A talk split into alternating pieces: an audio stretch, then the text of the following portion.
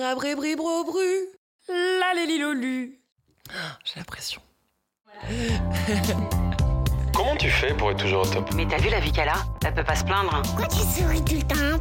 Mais comment elle fait pour faire autant de trucs? Il lui arrive jamais rien de négatif dans sa vie? Et toi, tu fais du sport tout le temps hein?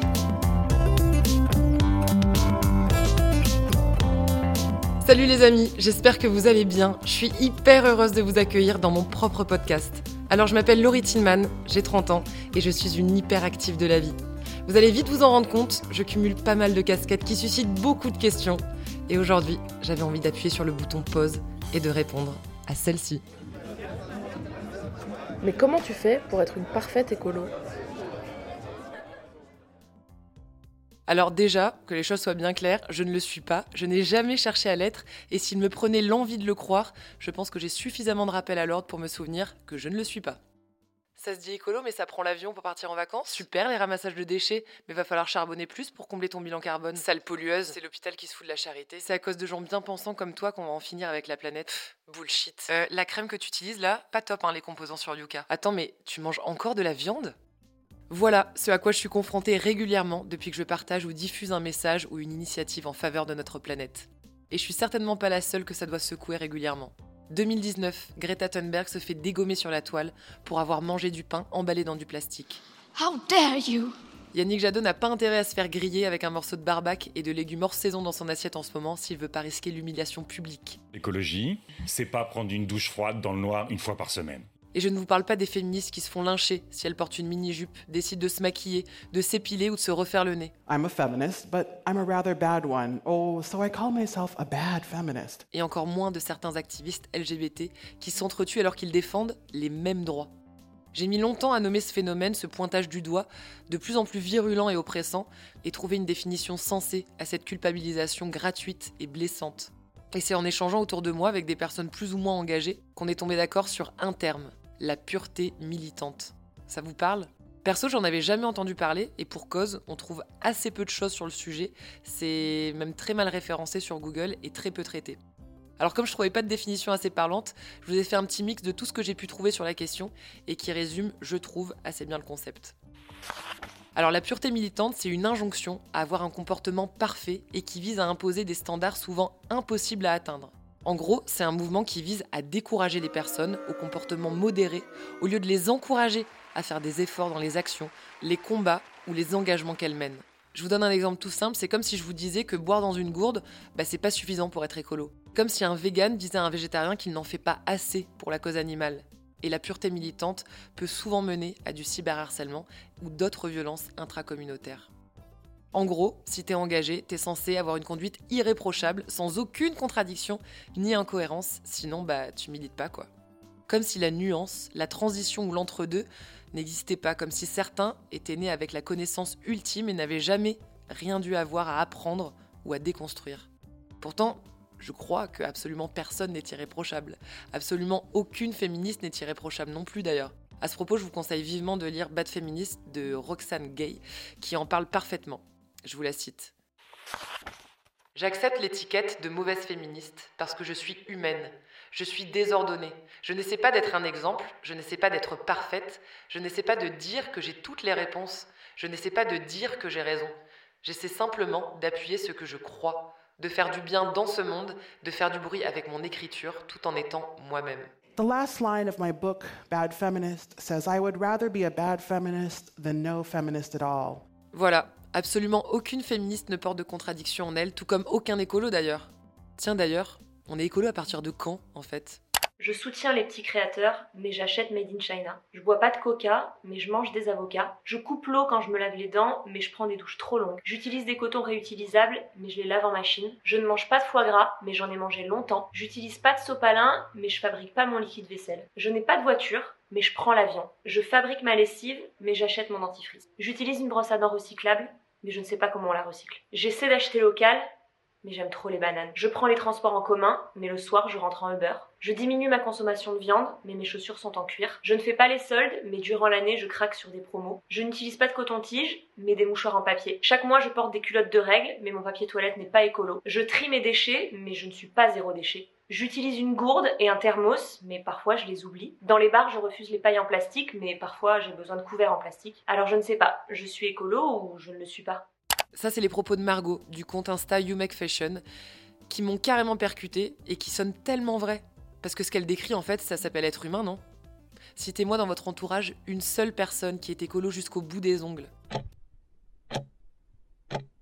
Et pourtant, bah, on a tous envie de l'être, non? Alors oui, l'injonction à l'irréprochabilité pourrait se comprendre tellement bah, les enjeux sont importants, la planète est à l'agonie, les femmes souffrent de grandes inégalités, et on a tous envie d'être au taquet pour défendre les droits et sauver le monde. Mais j'ai comme l'impression qu'on oublie en fait le cœur même du problème, le cœur même du combat, qu'on se focalise sur euh, qui fera le plus parfaitement ou qui sera le plus exemplaire. Et cette pression de la pureté militante pousse presque à vouloir, je trouve, écraser les autres au lieu de les encourager dans leurs engagements. Comme si en dégommant à la moindre faille, on se rassurait sur nos propres engagements. Hmm. Et c'est pas Jojo ça. Perso, toutes ces remarques, de plus en plus fréquentes et agressives, me freinent énormément dans mes prises de parole, même les plus anodines. Comme s'il fallait que je tourne mille fois ma langue dans ma bouche avant de parler d'une touillette en plastoc. J'ai l'impression de devoir me labelliser bio pour pouvoir oser l'ouvrir sur la thématique de l'écologie. Comme si on me passait au scan systématiquement et parfois on est presque à la limite de la coloscopie green, si vous voyez ce que je veux dire. Oh non mais sérieux, je te demande à toi si tu mets bien ton rouleau de PQ dans la bonne poubelle Bon, il en reste que j'arrive pas à ignorer tout ça. Il y a tellement de sujets d'actualité sur lesquels je me sens impuissante et qui me poussent à me mobiliser, à m'engager, parce que je crois sincèrement que chacun peut faire sa part, même avec peu de moyens, et que la solidarité humaine nous sauvera. Mais je suis en même temps tiraillée dès qu'il s'agit de prendre la parole pour l'expliquer, de partager mes petits gestes, de peur d'être pointée du doigt pour tout ce que je ne fais pas au détriment de tout ce que je fais. C'est le monde à l'envers. J'ai peur de défendre une cause si j'ai pas fait l'équivalent d'une thèse à son sujet. J'ai l'impression que mon combat de préservation de la planète, par exemple, c'est transposé à un combat que je mènerai pour les autres, pour les satisfaire, pour les déculpabiliser de ce qu'ils font mieux que moi. Ouais, il y a carrément de quoi devenir schizo et j'en suis pas loin. Et bizarrement, il y a dix ans, j'avais pas cette, euh, impression, cette peur de m'engager, de parler des sujets écologiques. Aujourd'hui, bah, j'ai la trouille de pas satisfaire, de pas être crédible, de pas être validée, de pas faire l'unanimité, de mal m'exprimer, de pas être suffisamment experte. Aujourd'hui, c'est comme si tout devenait suspect.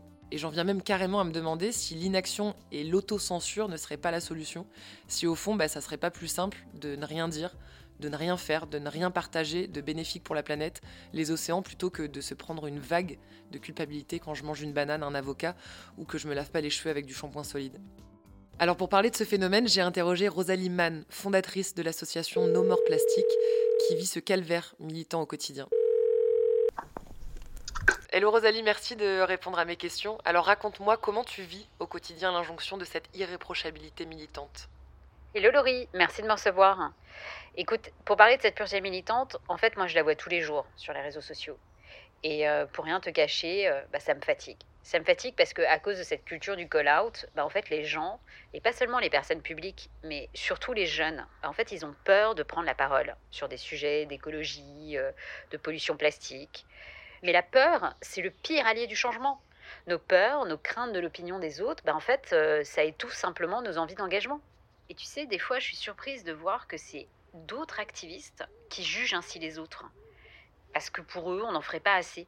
Mais quand on se dit activiste, on doit avoir l'esprit ouvert et pas créer cette violence. Parce que oui, c'est ultra violent.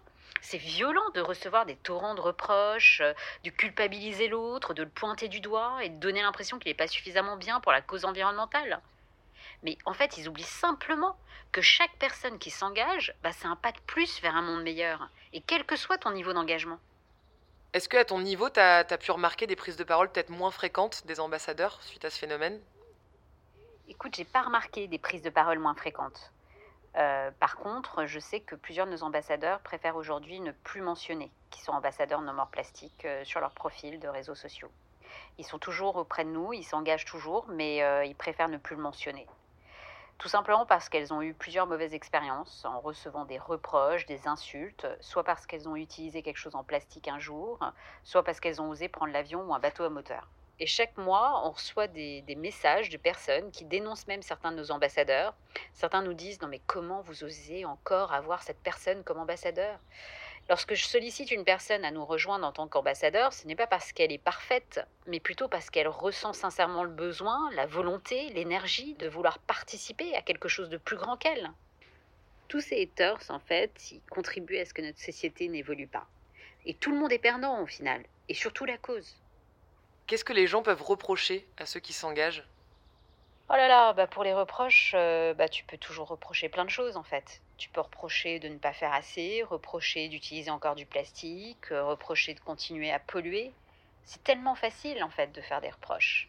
Dans la vie, tu fais véritablement bien les choses que lorsque tu es motivé.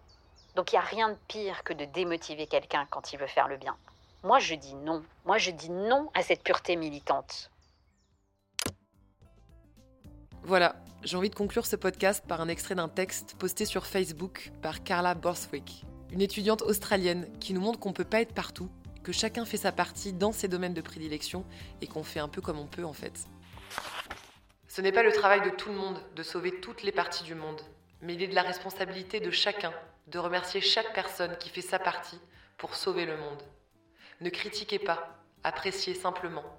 Ne jugez pas, éduquez simplement. Nous faisons tous de notre mieux. Voilà, je vous laisse méditer là-dessus et on se retrouve dans 15 jours pour un nouveau podcast avec un max de bienveillance évidemment. Ciao ciao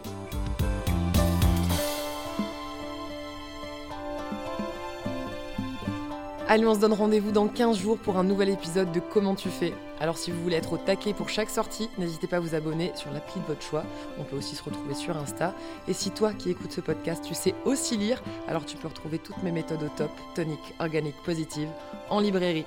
Merci à tous ceux qui ont participé à la création de cette émission, aux Wonder réalisatrices Margot Roll et Céline Malvaux pour leurs good vibes, à Claire Sarfati au montage, et merci à mon deuxième cerveau, Amandine Gombeau, de m'accompagner dans ce super voyage.